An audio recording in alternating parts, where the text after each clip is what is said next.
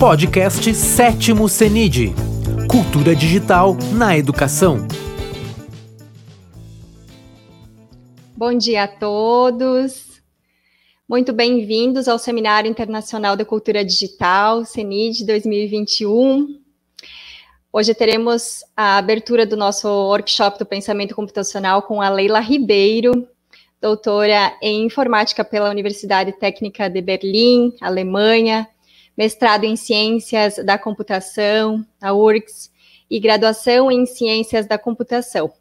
Professora titular do Instituto de Informática da Universidade Federal do Rio Grande do Sul. Seja muito bem-vinda, Leila. É um prazer imenso ter você junto conosco. E a Leila vai tratar sobre o pensamento computacional na educação básica e superior. Passo a palavra de imediato a você e uma excelente conferência a todos. Muito obrigada. Ah, obrigada. Em primeiro lugar, gostaria muito de agradecer o convite. Né? Eu adoro falar sobre esse assunto.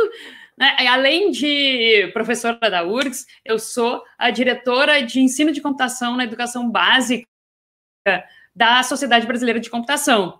Então, há, há vários anos, né, eu estou tratando dessa questão da inserção de computação nas escolas, né? E o pensamento computacional né, é uma parte fundamental disso, não é tudo, claro, porque tem vários outros temas, a computação é mais ampla do que só o pensamento computacional, mas o pensamento computacional é super importante, até porque a gente não sabe muitas vezes o que, que é, né? Uh, existe muito, muito desconhecimento sobre o que, que é computação em geral na sociedade, e em especial né, o pensamento computacional.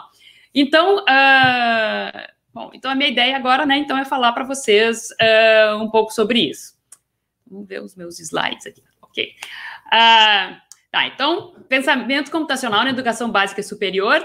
Então, eu vou falar um pouco primeiro, né? Acho que a primeira coisa que a gente tem que discutir aqui é o que, que é o pensamento computacional, para a gente, pelo menos, ter uma, um consenso. Existem muitas definições diferentes, quem trabalha com isso sabe, né?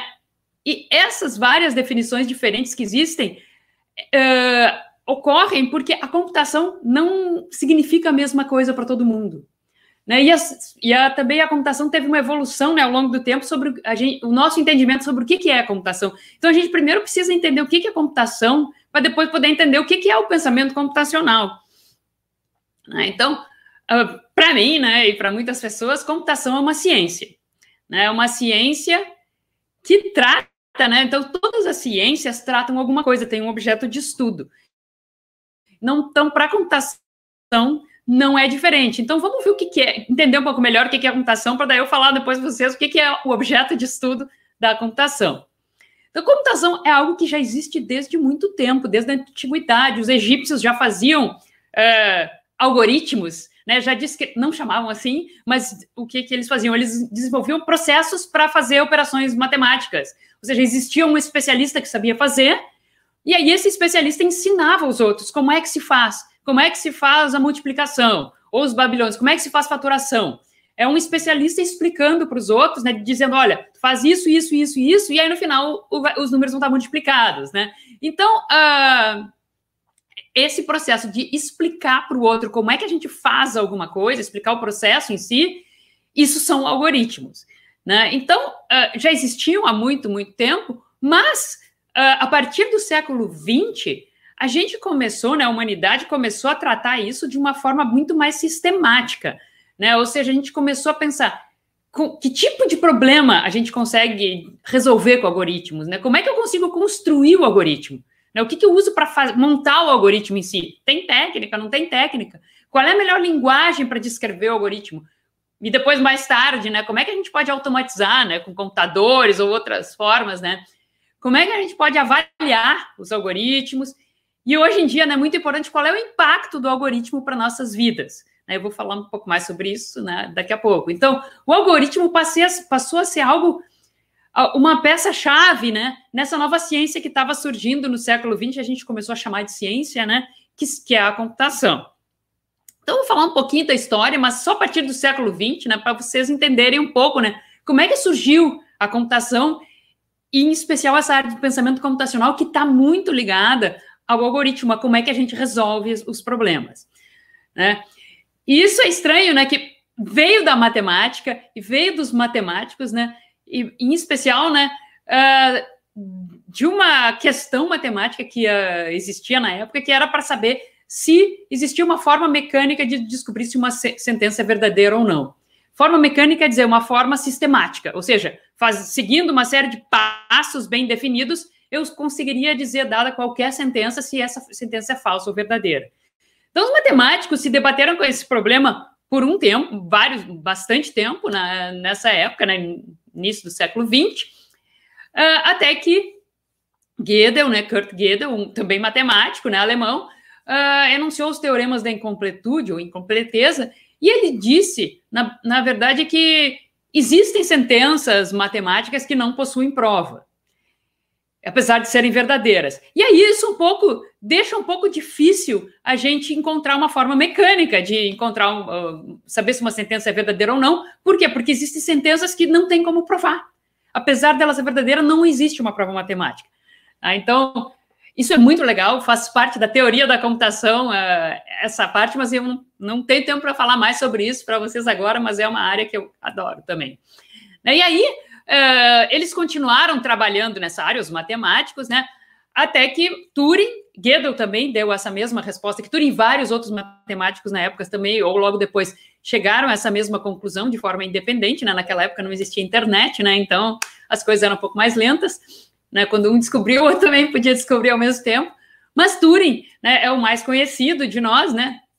Ele provou que não existe como uh, a gente saber, né, uma, de uma forma, não existe um algoritmo que a gente possa seguir que nos diga se uma sentença matemática é verdadeira ou não.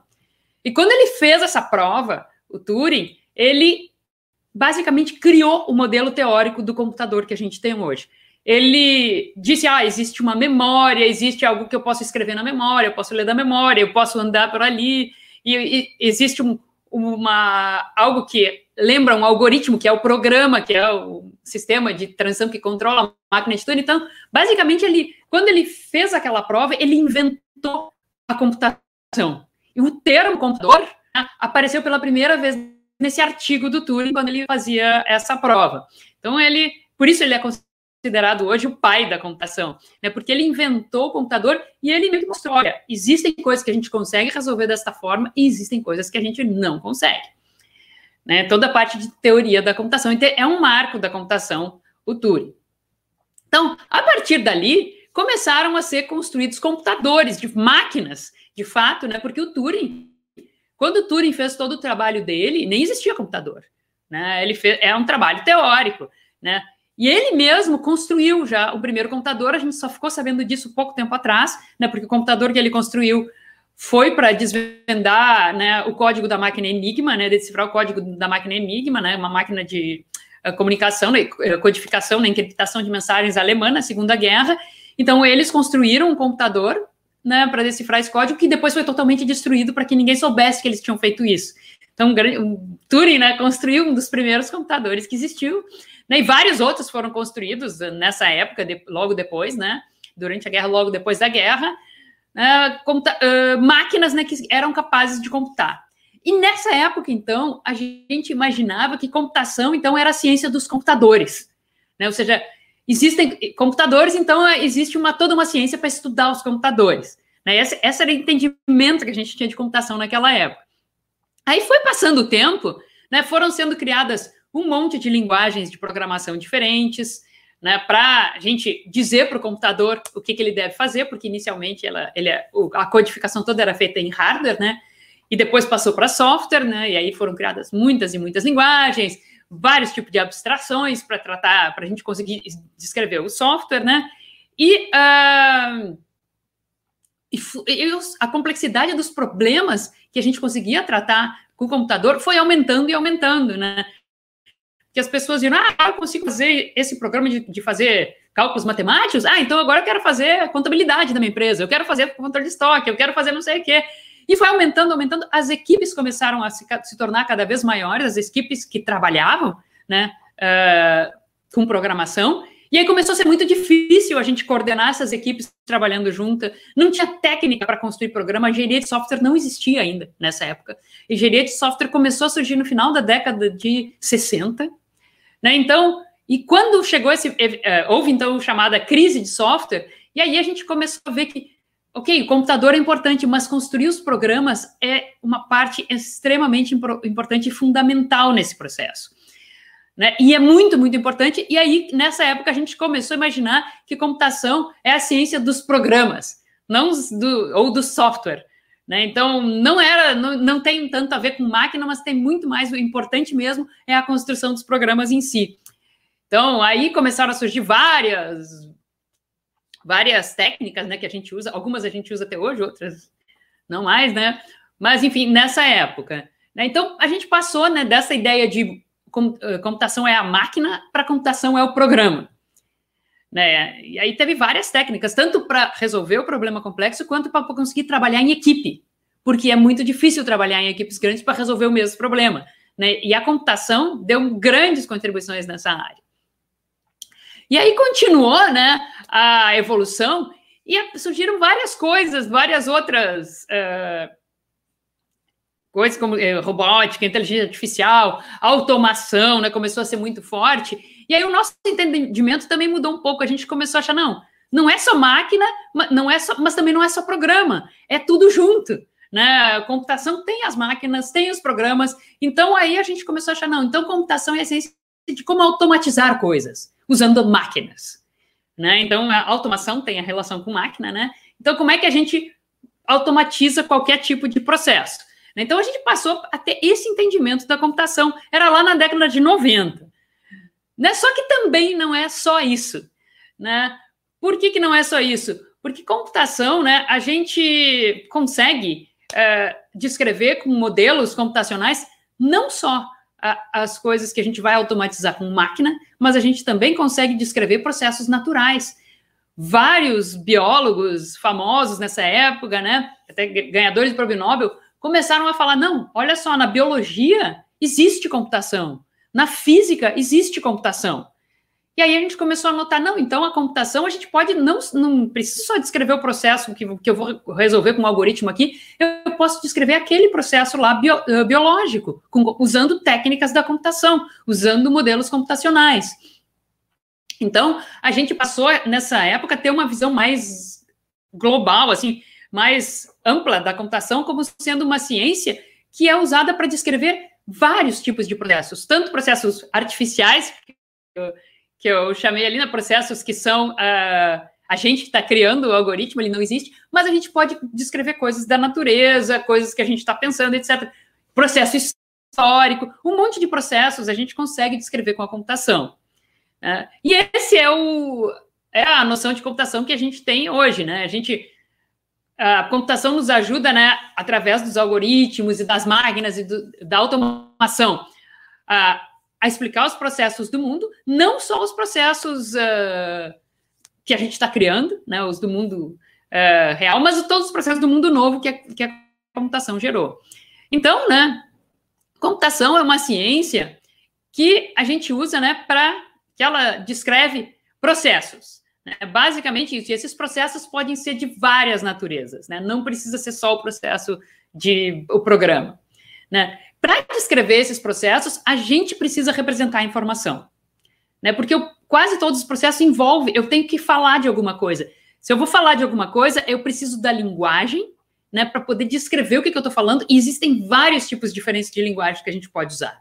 Não existe só a linguagem de programação. Existe a linguagem de especificação, existem linguagens de mais alto nível, né? Existe linguagem natural, né? Então, existem várias linguagens que a gente pode falar, dependendo do tipo de informação que a gente quer tratar, ou programa, né? Que, que a gente quer construir, né? E essas informações do mundo, para poder escrever o processo, descrever o processo usando uma linguagem que fala sobre alguma coisa, eu preciso representar essa informação, organizar ela e representar de alguma forma. Se eu quero explicar para alguém como é que num mapa eu chego de um lugar a outro, eu tenho que mostrar: olha, o mapa é isso aqui. Isso, cada bolinha aqui representa uma cidade, um tracinho representa uma, uma estrada. E a gente usa assim, assim, assim, para poder encontrar o caminho. Então, a, a representação da informação é fundamental. Eu preciso olhar o mundo real e conseguir abstrair aquelas informações que eu vejo para conseguir descrever o processo que resolve o meu problema né? Bom, e claro, né, se eu quiser é, implementar alguma solução, eu vou precisar de uma máquina. E aí a gente construiu uma série de máquinas, né, ao longo da história, né, que são capazes de computar.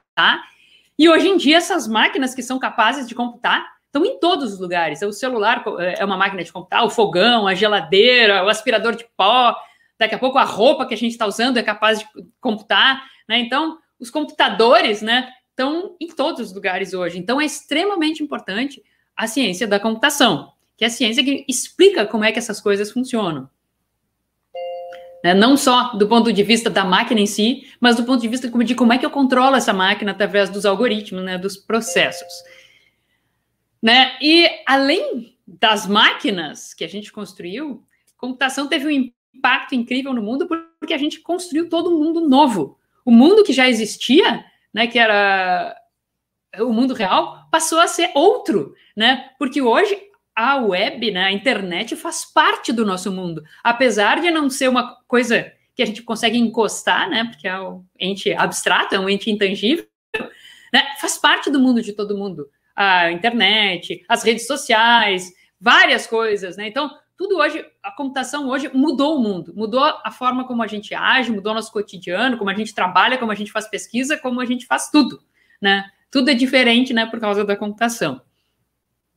Então, Uh, esse mind map aqui é um mind map que a gente construiu lá na, na SBC, né, um grupo de pessoas, para tentar organizar um pouco o conhecimento que a gente tem da computação, né, em várias áreas, né? Então, uma parte da computação é o pensamento computacional, que trata de como é que a gente constrói, né, descreve esses processos do mundo real, né, ou os processos que a gente quer construir que não existem ainda no mundo real.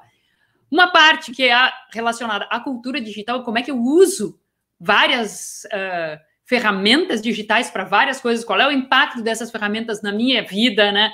Então, aqui uh, tem toda essa, parte. E tem a parte das máquinas também, que é importantíssima, né? Que faz parte né, da computação, eu entender como é, que eu, como é que eu represento a informação, como é que eu posso usar, fazer uma máquina entender a informação que eu que eu estou passando para ela, como é que a máquina processa isso, como é que ela transmite isso, porque entender como é que, para entender como é que é o processo que trabalha por, por exemplo, para entender o algoritmo que faz uma busca na internet, eu tenho que entender como é que o que, que é a internet, como é que ela está representada, o que, que é isso, né? E isso faz parte do mundo digital, né?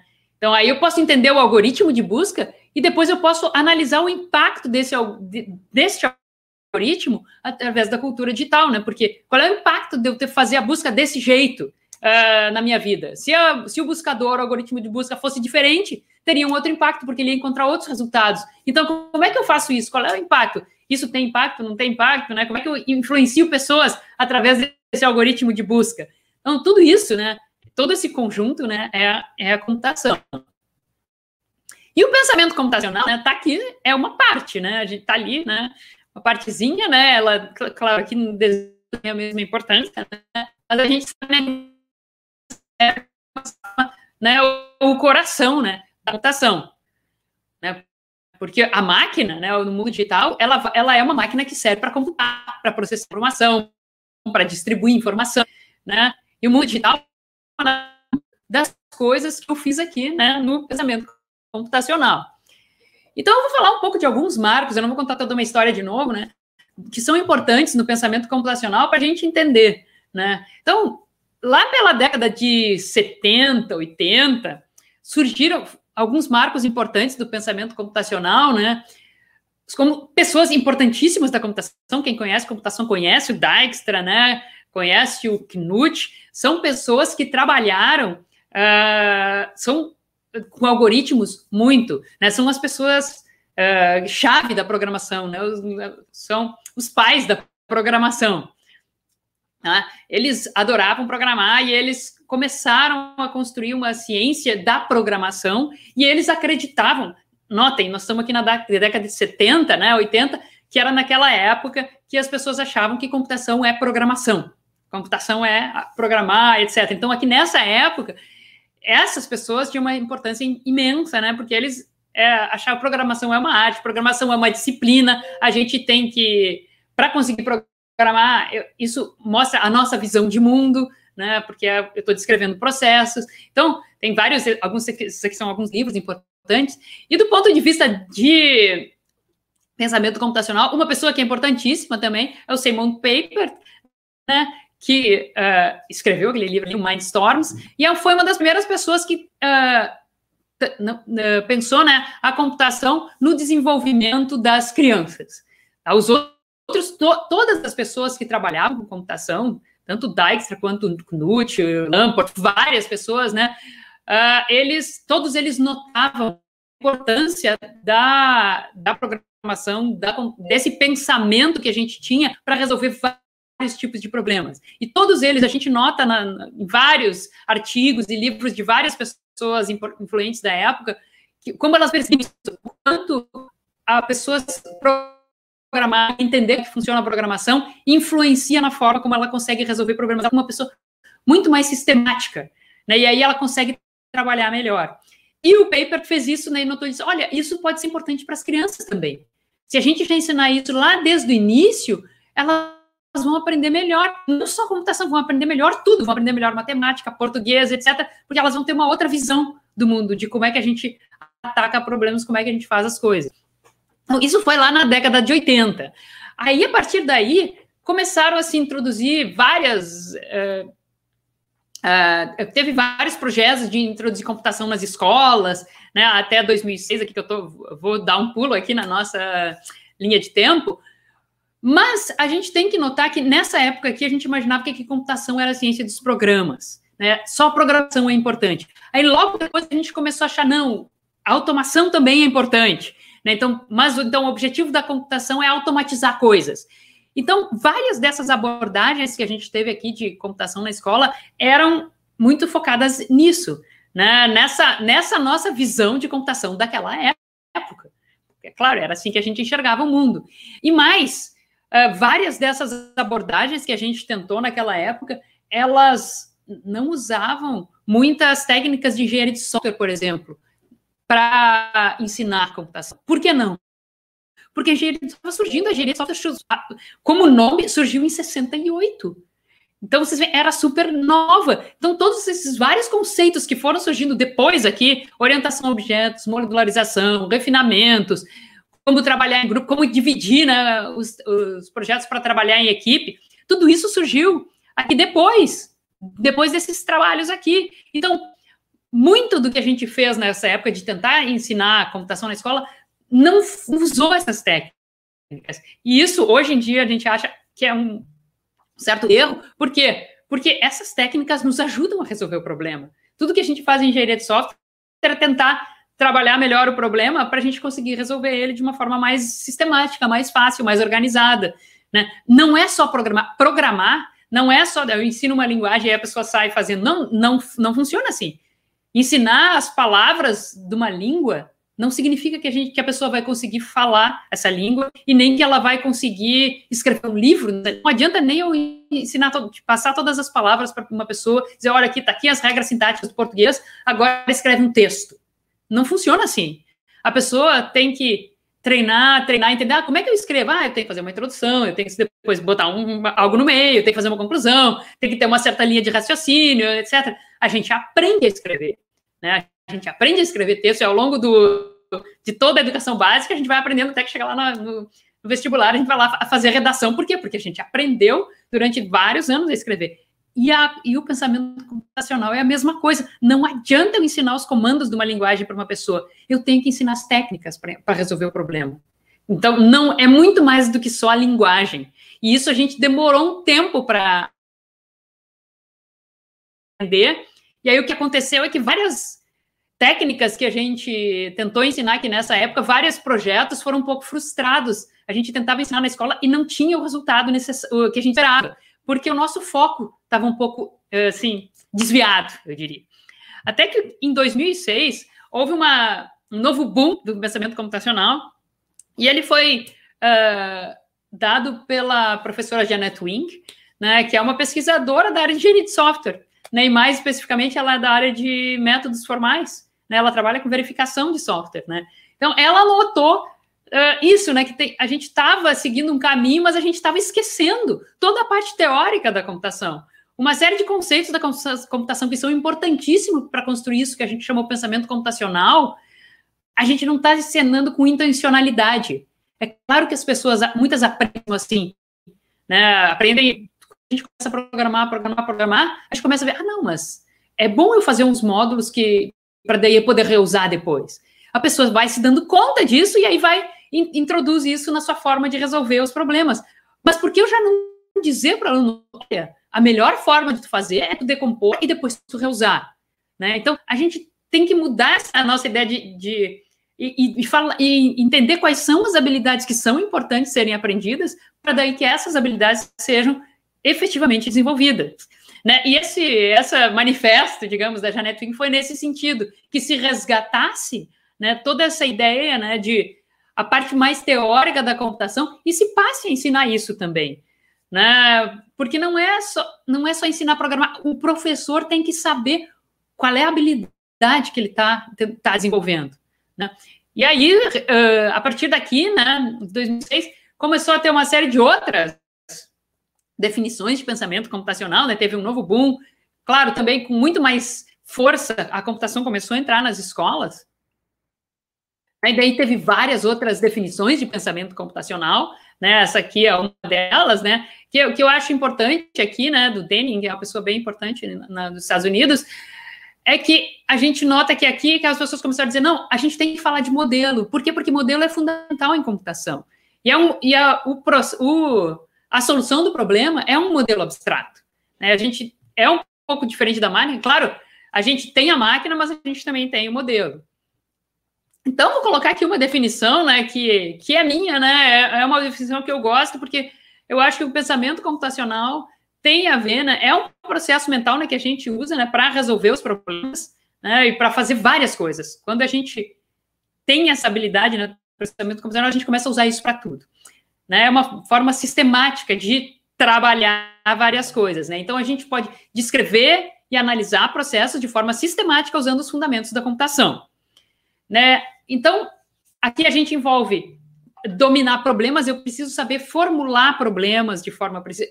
Então, o primeiro passo para resolver qualquer problema é conseguir entender o problema. Entender o problema, formular ele, se eu dizer, formular é o que? Descrever o que é o problema. Eu não posso resolver nada se eu não sei o que é o problema. Então, não adianta eu sair construindo algoritmo e programa se eu não entender o que é uma definição de problema, como é que se define, como é que se analisa, né? E depois daí eu posso construir um modelo ou um algoritmo para resolver, daí eu tenho que analisar, né? Então, o processamento uh, computacional envolve várias técnicas de abstração, né? Para conseguir abstrair a informação que existe no mundo através né, de várias estruturas, né? Descrever os processos, né? E tem várias daí técnicas que a gente uh, usa para conseguir descrever esses processos, né? Várias técnicas como decomposição, como generalização, né, como transformação, reuso, né, uma série de técnicas estão aqui. A gente também quer automatizar, né, então eu, eu quero conseguir automatizar as soluções, se possível, né, porque nem sempre é possível, e eu quero conseguir analisar essas soluções. Isso é extremamente importante, a parte de análise, análise crítica dos resultados. Faz parte, né. Então, vou só dar um exemplo aqui que eu, para a gente ter um, ah, mais ou menos, né, então, a gente tendo uma... Uh, esse problema aqui. Ordene uma lista de 10 números em ordem crescente. É um problema fácil de resolver. Qualquer aluno né, de anos iniciais lá consegue resolver esse problema para nós. Né? O que, que ele precisa saber para isso? Precisa saber o que é um número, precisa saber comparar números, né? E aí manipular a lista para botando um depois do outro para no final ter mostrado, mostrar assim uma, uma listinha com os números para gente. Bom, mas se, se o problema for esse aqui, eu, se eu tiver agora que ordenar 10 mil números e não só 10 números, é um problema diferente. Em essência, é a mesma coisa. A mesma coisa que eu poderia fazer para ordenar 10, eu posso fazer para ordenar 10 mil. Só que para 10 mil, se eu não tiver uma estratégia de solução, eu não vou resolver. Porque não dá para simplesmente olhar os 10 números ali e botar assim, de qualquer jeito, botar, ordenar. Com 10 mil, eu não consigo fazer isso. Eu preciso da estratégia. Né? Então, uh, em essência, é o, é o mesmo problema, só que quando a, o tamanho da instância aumenta, o problema tá, é outro, né? E agora, se tivesse esse problema, descreva como ordenar o número, uma lista de números em ordem crescente. Esse problema, claro que está relacionado aos anteriores, mas ele é bem mais difícil, porque descrever como ordenar uma lista, eu, na verdade, eu estou ensinando para alguém como ordenar, eu estou dizendo para alguém como é que se faz esse problema é muito mais complexo para nós, né?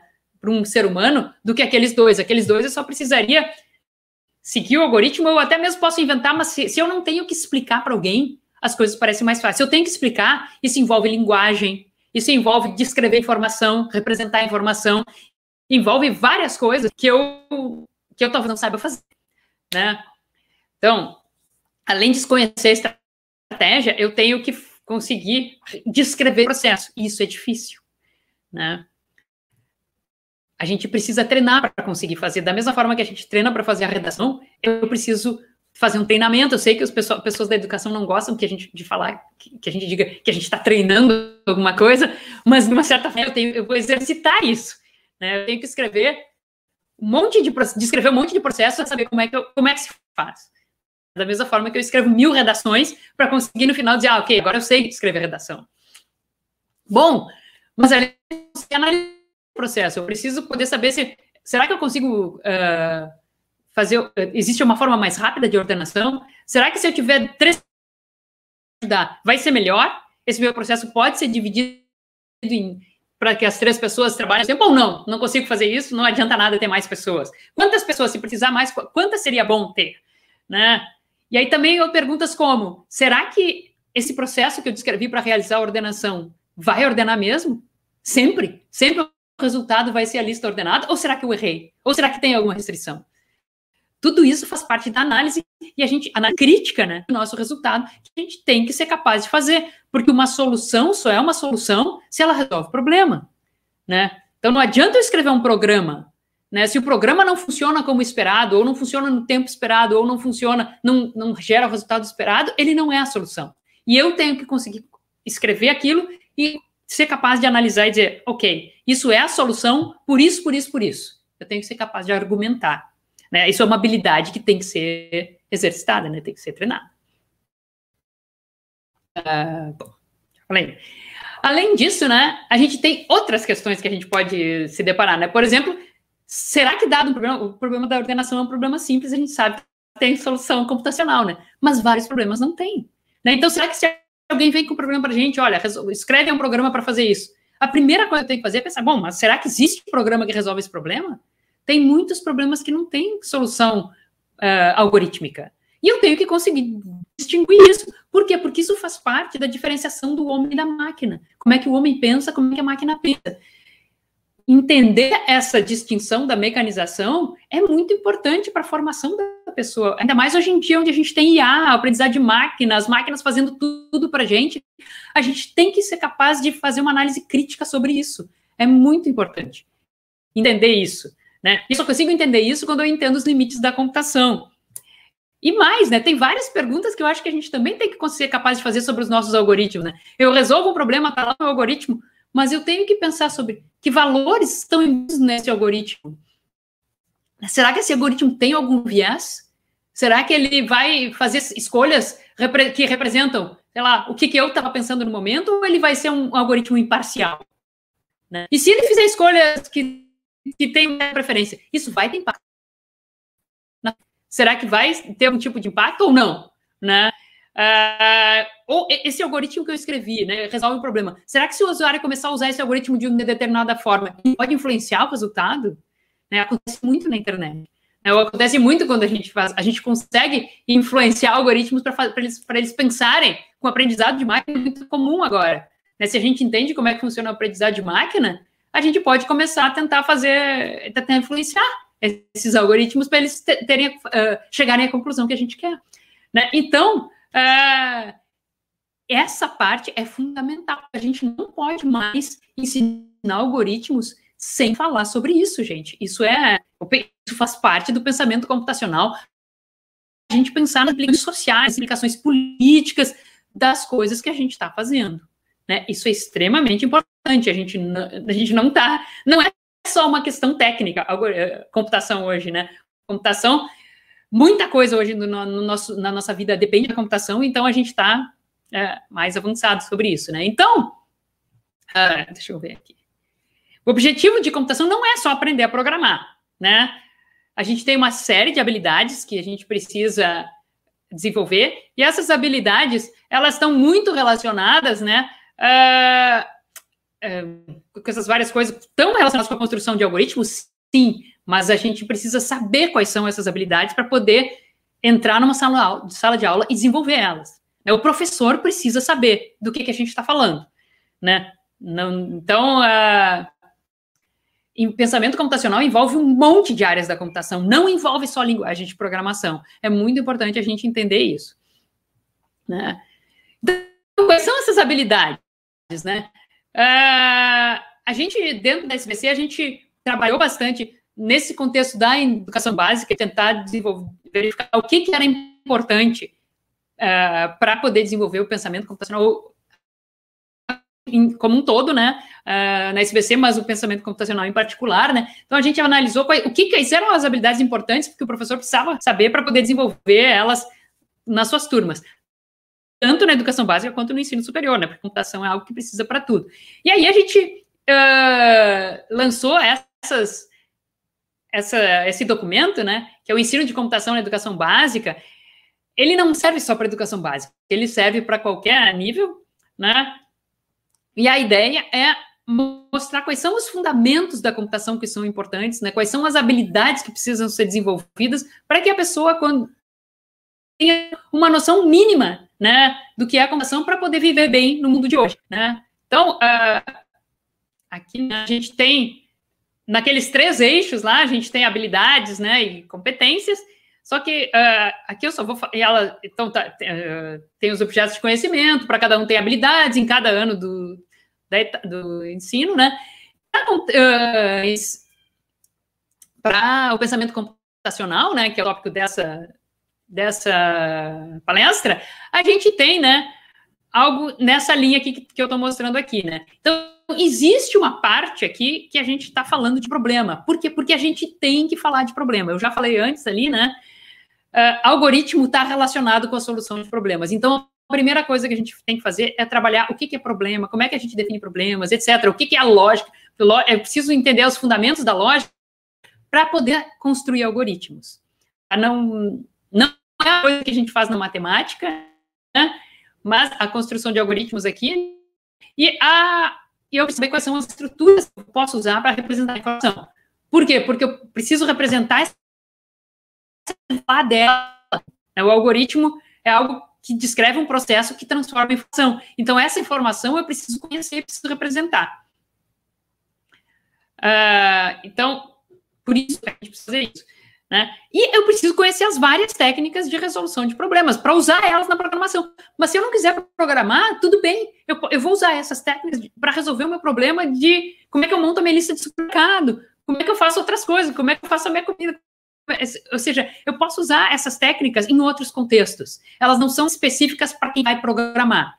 É claro que a programação permite que a gente exercite essas técnicas de forma prática, e por isso é tão bom, né? Quando a gente, quando a gente exercita elas na programação, é um contexto concreto, onde a gente está resolvendo um problema, a gente vê o impacto de eu usar uma técnica ou não, aí a gente aprende. Né? Então, por isso a programação tem esse papel tão bom, porque ela faz com que a gente aprenda uma série de técnicas, né? A gente internalize isso.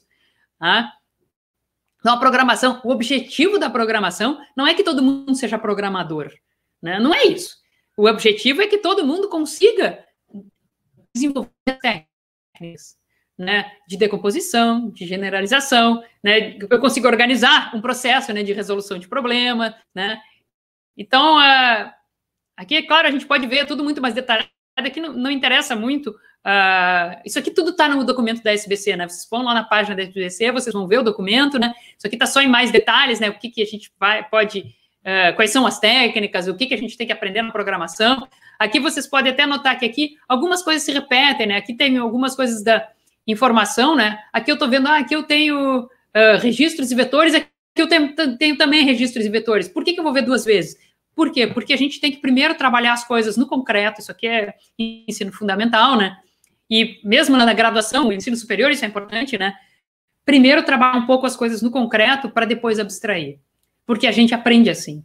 Né? Quando eu vou dar aula de algoritmos, né, na graduação, eu gosto de ter um baralho na mão e trabalhar as coisas no baralho com os alunos para trabalhar com lista, para depois a gente formalizar e programar. Mesmo que eles sejam adultos, é importante essa esse trabalho no concreto, porque a gente não nasceu sabendo o que era lista, a gente não nasceu sabendo o que é grafo. Isso não faz parte do nosso conhecimento de mundo normal. A gente tem que internalizar isso para depois poder formalizar e trabalhar, que é o que se faz normalmente aqui a partir do ensino fundamental, uh, dos anos finais, né?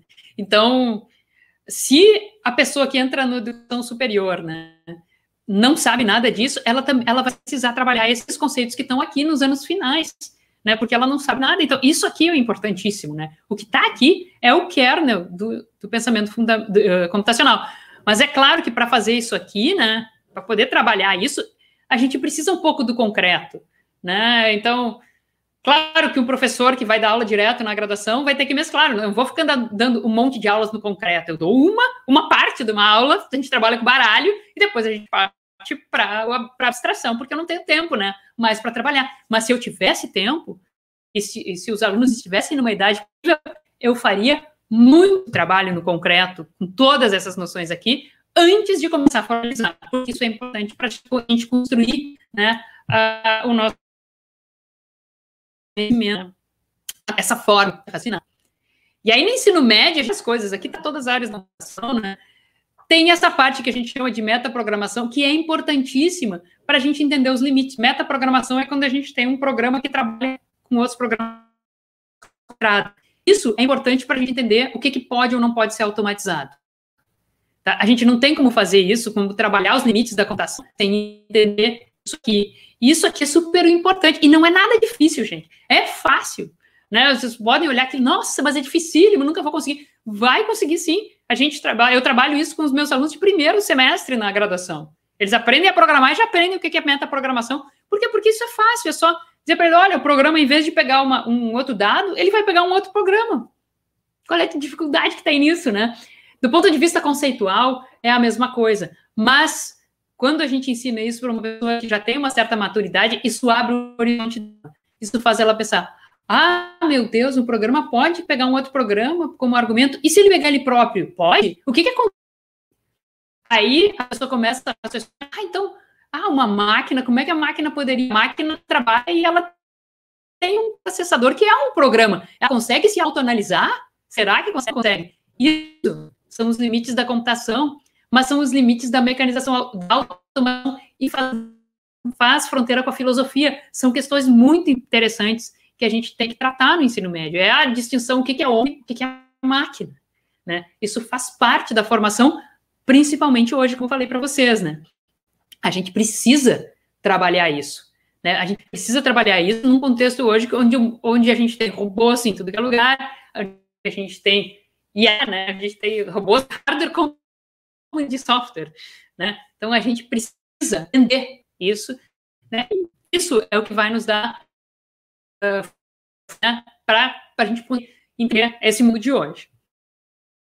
Bom, uh, concretamente, né, uh, nas licenciaturas, no ensino superior hoje em dia, né, agora passando um pouco da educação básica para superior, a BNC Formação, que a, a, a, essa última teve agora em 2019, que está legislando sobre como que as licenciaturas né, devem se reformar, incluiu pensamento computacional nas 800 horas obrigatórias de todas as licenciaturas de todas as áreas. Ou seja, é imprescindível trabalho pensacional em todas as licenciaturas, tanto pensamento computacional como os chamados fenômenos digitais, né, que também envolve cultura digital e mundo digital, ou seja, a computação tem que estar tá lá, e não é o uso da computação. Com isso aqui, né, o CNE não estava querendo dizer que a gente tem que, que o professor tem que conseguir usar software. Não, ele tem que conseguir entender essas habilidades que eu estava falando para vocês agora há pouco.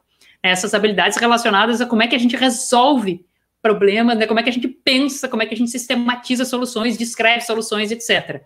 Isso precisa ser trabalhado nas licenciaturas. Por quê? Porque são eles que são seus professores do futuro. Né? Então, eles vão ter que ensinar isso. Então, não é só na licenciatura em computação, mas em todas as licenciaturas que a gente tem que trabalhar o pensamento computacional. Até porque, né, vou falar para vocês, é bastante importante isso, porque está atualmente em consulta pública no, no CNE, Conselho Nacional de Educação, a inclusão de computação na educação básica em todos os níveis. Né? Ou se, isso será obrigatório. Claro, não amanhã, não é ano que vem, mas é, a, o, é o futuro. né? Ou seja, os nossos alunos terão que aprender computação em todos os anos do ensino funda uh, fundamental e médio, né? Por quê? Porque isso é super importante. A gente não compreende mais o mundo sem computação. E a gente precisa formar o nosso professor, né? Então, é para ontem é, inserir nas licenciaturas conhecimentos básicos de computação e de pensamento computacional. E é claro, né? Todos os outros cursos, né? Se a gente está falando de graduação e a gente está dizendo que isso é um conhecimento essencial para todo mundo, todo mundo que entra na graduação hoje não teve isso na, na escola, né? Então, seria muito importante que a, qualquer universidade oferecesse um curso ou obrigatório, ou um curso de extensão, eh, ou uma disciplina opcional, etc., para os seus alunos, em pensamento computacional e em fundamentos da computação, porque isso são conhecimentos básicos. A gente precisa disso hoje, né? Como que vai ser esse curso? Não sei, né? A gente tem que imaginar, né? Mas uh, um curso que, pelo menos uma carga horária mínima, que dê um, um, um básico essencial, assim, para todo mundo né, para a gente não, não ficar atrás de todos os outros países do mundo que estão já inserindo. O Brasil é um dos últimos que está colocando uh, na, uh, na educação básica. Né?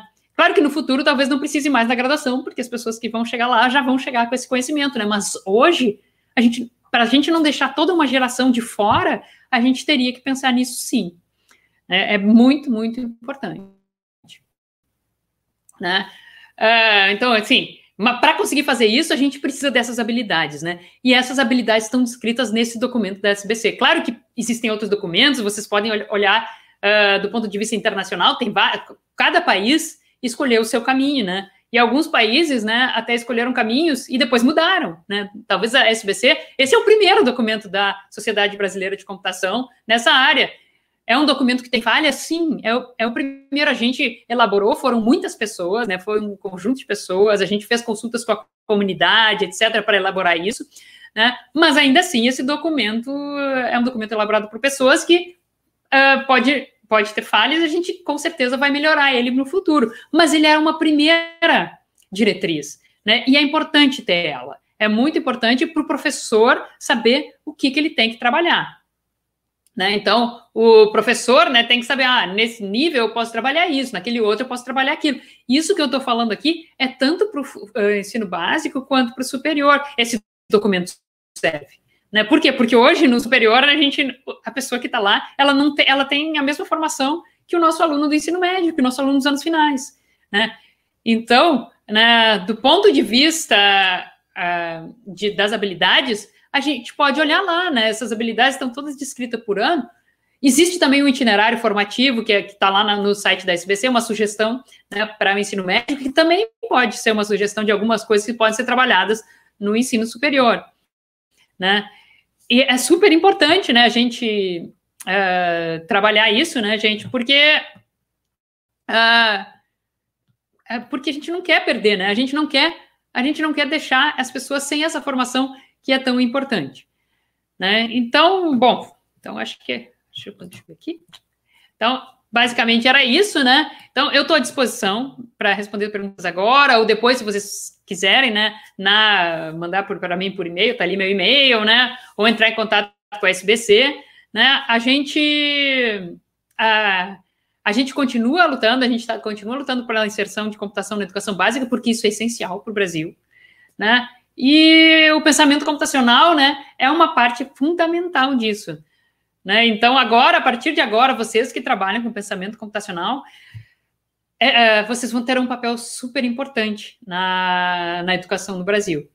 Porque as escolas, né, as secretarias, vão estar tá procurando pessoas que entendem disso para poder explicar para os seus professores, para os seus alunos, etc., para é, para ajudar eles a ensinar, para ajudar eles a, a, a, encontrar meios de inserir isso, uh, como trabalhar essas habilidades nos currículos escolares. Existem diferentes formas. Ninguém diz que tem que ser uma disciplina de computação. Pode ser que a gente faça isso integrado com outras disciplinas, né? Mas alguém que, que entenda da área vai ter que ir lá e vai ter que ajudar a explicar, a desenvolver essas habilidades, né? A gente não vai escapar disso. Né? A gente sabe quem, quem já trabalhou com ensino de pensamento computacional Uh, sabe, né? Uh, bom, uh, deixa eu ver. Ah, estão olhando, umas, mostrando umas perguntas. Eu não sei se vocês querem entrar agora, o que, que vocês querem fazer. Ah, ah, ah, tá, a pergunta que tá ali, tá. A SBC tem algum case de sucesso uh, na implantação do pensamento computacional no ensino? Oi, Sérgio, tudo bom? Uh, a SBC não tem. Uh, a SBC é uma entidade, é uma sociedade científica, né? A gente não tem uma, uma um projeto da SBC para implantar uh, pensamento computacional nas escolas. O que existe é projetos de várias pessoas, né? Tem muitos projetos, né, de muitas pessoas uh, que, que, são, que são membros da comunidade da SBC, são membros da SBC, vão nos eventos da SBC, né, que tem vários, uh, vários projetos em, em, em, no ensino né, de pensamento computacional. Né? Então, o que, que vai ter que ser feito agora? Né? Agora precisa ser, dependendo do que acontecer no CNE, vai existir uma diretriz, como existe a BNCC para as outras áreas. Né? Na BNCC da matemática, diz: olha, essa parte de funções vocês vão trabalhar no, sei lá, em tal ano. Aí no outro ano vocês vão trabalhar essa outra habilidade. Existe o que? Para que, serve a BNCC? Para de uma certa forma organizar, né, e regular essa, esse ensino para que todas as escolas do Brasil façam algo, algo da mesma forma, para que um aluno que se transfere de uma escola para outra, de um estado para outro, não tenha um problema, né, uma ruptura na sua educação. Isso é o que está acontecendo com a computação agora. Né? Essas diretrizes lá vão dizer: olha, nós vamos trabalhar tais e tais habilidades de pensamento computacional é, nessa, nesse ano. Não é que seja impossível trabalhar em outro ano. Né? Então, uh, se pode trabalhar outro ano, se pode trabalhar de outras formas mas é só para essa regulação é necessária porque para permitir essa mobilidade dos alunos, né? E para permitir, né, que a gente uh, estabeleça o que, que, é o mínimo necessário uh, para o nosso aluno uh, que está na escola aprender, né? Porque esse mínimo é importante, principalmente porque a gente está falando uma boa parte das escolas do Brasil são escolas públicas, né? Várias escolas privadas já inseriram computação nos seus, nas, nos seus currículos. E aí esse aluno já está tendo uma formação, mas o aluno da escola pública não. E a gente precisa garantir uh, que não aumente a desigualdade no Brasil. Né? E a computação, se a gente não der essa formação para o aluno, vai gerar muita desigualdade, muita desigualdade, porque esse conhecimento é fundamental né, para a formação do aluno hoje. Né? Quem sabe computação tem mais chance de se comunicar, tem mais chance de conseguir emprego, tem mais chance de ter, eh, conseguir empregos melhores, tem mais chance de fazer tudo. Então, é muito importante uh, essa, essa regulamentação que está acontecendo. Deixa eu ver como aplicar o pensamento computacional no ensino remoto. Bom, hoje em dia, né, tá todo mundo no, no ensino remoto, então, uh, eu não entendi se a frase é se está falando do ensino de pensamento computacional em si ou de aplicar conhecimento do pensamento computacional para é, para realizar ensino remoto. Né? Porque o que, que, eu posso te dizer? Ensinar o pensamento computacional uh, remotamente, né? trabalhar essa habilidade, dá. Né? Claro que no, no para a escola, né? Para escola, do ponto de vista da escola, do aluno de educação de anos iniciais, é mais difícil porque trabalhar qualquer coisa nos anos iniciais, remotamente, é mais difícil porque esse aluno precisa muito do concreto. Né? E aí a gente fica um pouco prejudicado, várias atividades que a gente gostaria de fazer no concreto, não dá para fazer. Mas a gente tem que tentar. É porque não é porque eu não tenho. Todo aluno, o aluno pode conseguir um baralho, uma coisa de figurinhas, alguma coisa para fazer uma ordenação, para entender né? Então, acho que vários trabalhos, né? Porque a gente tem aquele monte de trabalhos da computação desplugada, né? Que podem ser trabalhados uh, sem o computador, né? Claro, na, vários deles são com materiais concretos que talvez o aluno não tenha em casa, né? Mas vários deles o aluno pode ter em casa, né? A gente tem que ser criativo, né? Como todas as outras áreas do ensino hoje, a gente está tendo que ter uma criatividade maior, né? Do que acho que o professor nunca foi tão criativo na história, né? Eu acho que é perfeitamente possível a gente trabalhar o pensamento computacional uh, com os alunos, né, tanto os pequenos quanto os maiores. Para os maiores é mais fácil, né, porque daí a gente pode trabalhar programa, né, abstração, acho que fica até um pouco mais fácil.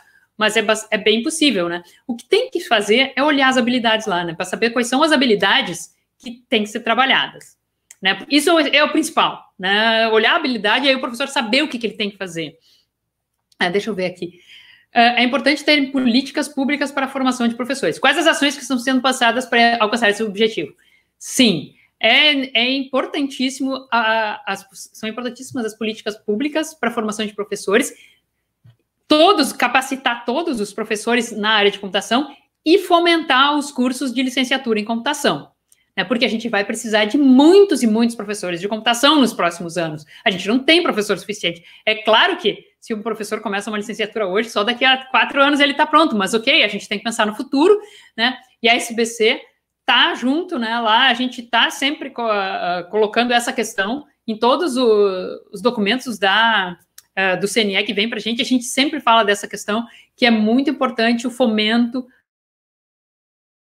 às licenciaturas como um todo, né? Porque se as licenciaturas todas têm que trabalhar a computação, como é que elas vão fazer isso? Vai haver alguma, alguma, alguma ação pública, etc., né? Alguma ação para fomentar esse tipo de coisa ou para auxiliar as universidades e as escolas nisso ou não, né? Tem que haver, né? Mas da mesma forma, pelo que a gente ficou sabendo, né, do CNE, da mesma forma que houve ações do governo para ajudar as escolas a entender a BNCC, a capacitar os professores, etc., para, a BNCC das outras áreas, vai também haver para essa parte de computação. Então, a gente está imaginando né, que vão, vão haver políticas públicas nesse sentido, e é claro que a gente não tem uh, professor licenciado em computação para todas as escolas do Brasil para trabalhar em todos os níveis de ensino do Brasil hoje, né? Porque a gente tem, sei lá, quase 200 mil escolas, né? A gente tem 10 mil licenciados em computação formados até hoje, mais ou menos. Né? Então, mas esses vão ter que ajudar, vão ter que ajudar a formar outros professores, vão ter que ajudar outros professores, e a gente vai ter que fomentar muitas licenciaturas para poder uh, para poder fazer isso. E a SBC está fazendo ações nesse sentido em, uh, ao lado da, da, do né, e também perante o MEC a gente está imaginando fazer uma pressão e ir, ir lá conversar para falar da necessidade, né? Os nossos cursos precisam realmente muito apoio. Uh, pesquisas têm apresentado objetivos que propõem promover habilidades desenvolver o pensamento computacional e ensinar o pensamento computacional. Não há necessidade de pesquisas básicas visando esclarecer essas discordâncias. Eu não entendi o que, tu queres dizer com discordância, se é se a, discordância entre saber o que é se, se, o pensamento computacional é uma habilidade ou é uma uh, eu não entendi a discordância, mas assim a gente precisa de muita pesquisa básica no pensamento computacional, sim. Né? até existe um grupo novo na, eh, na, na, na, SBC, né? Grupo de ensino de computação, né? Grupo de interesse em ensino da computação. Teve o Educomp agora há pouco, né? E muito, grande parte, né? Muitas, muitas uh, contribuições do Educomp foram na área de pensamento computacional. Como qualquer área da educação, né? Que a gente tem, que precisa ensinar, a gente precisa entender como é que a gente ensina isso. Qual é a melhor forma de eu ensinar esse tipo de, de coisa? Qual é a melhor forma de desenvolver esse tipo de habilidade? O aluno tem que aprender a decompor. Como é que ele faz isso? Qual é a melhor forma nessa idade? Ou qual é a melhor forma nessa outra idade? Porque as coisas são diferentes, né? Quando o aluno tem 10 anos do quando o aluno tem 14 anos. Né? Então, a gente precisa, sim, promover pesquisa nessa básica, nessa área, né? É, não só pensamento computacional, como toda a computação como um todo, né? Não é só o pensamento computacional que faz parte da, da área da computação. Uh, formação de Ah, Roselma, tudo bom? Formação de computação é. Ai, apareceu. é um desafio mesmo. Mas que bom que estamos dando esse passo. Que a computação esteja nas nossas escolas o quanto antes. Sim, Roselma, concordo plenamente, né? E eu espero que vocês, né, das licenciaturas em computação estejam do nosso lado. A gente tem mais agora um mês para trabalhar um pouco melhor aquele documento de aquele que está em consulta pública, né? Então a gente pode dar contribuições para o documento, para a resolução do CNE, e a SBC está fazendo isso. A gente montou um, um, grupo, né, que tem representantes das licenciaturas em computação, do grupo de interesse de educação em computação, informática na educação, o pessoal da comissão de educação, da comissão de educação básica, para responder, né, e fazer sugestões, né? Claro, a resolução é algo bastante amplo, né? Mas é importante que a SBC se posicione e que a gente peça, olha, tá ótimo, a gente quer colocar computação, é isso, na educação básica, é isso mesmo, mas a gente precisa garantir que existam recursos para isso, né? Que existam políticas, porque senão não vai dar para fazer, né? A gente precisa que as nossas licenciaturas tenham um papel protagonista, né? Nesse uh, nesse processo, né? A gente precisa que elas ajudem. Claro, a gente não tem professor suficiente, mas a gente está formando e a gente pode ajudar os professores que tem lá. Quem é que vai ensinar os outros professores, ajudar os outros professores a dizer que, ah, podemos na matemática ou na geografia fazer um projeto envolvendo computação? É uma pessoa que sabe computação, que vai chegar lá e vai dizer, olha, vamos fazer um projeto juntos e aí, vai, aí o aluno vai aprender tal e tal habilidade. Né? Então, uh, isso, mas para fazer isso a gente precisa dessa, dessa, desse pessoal formado. E esse pessoal formado somos nós, gente. Somos nós que somos da computação que vamos ter que dar essa ajuda para a sociedade, para as escolas, e por isso a gente tem que se preparar muito bem, e eu acho que agora a gente vai ter. Uh, a gente tem esse papel importantíssimo na, na educação do Brasil hoje. Eu acredito realmente muito que a educação, que a computação pode fazer uma diferença na educação no Brasil, se a gente conseguir fazer isso certo, e a gente vai conseguir fazer isso juntos né? Porque a nossa comunidade de computação é muito unida e eu acho que a gente, se a gente se juntar, a gente vai conseguir fazer uh, a educação do Brasil realmente melhorar. E eu estou torcendo muito por isso.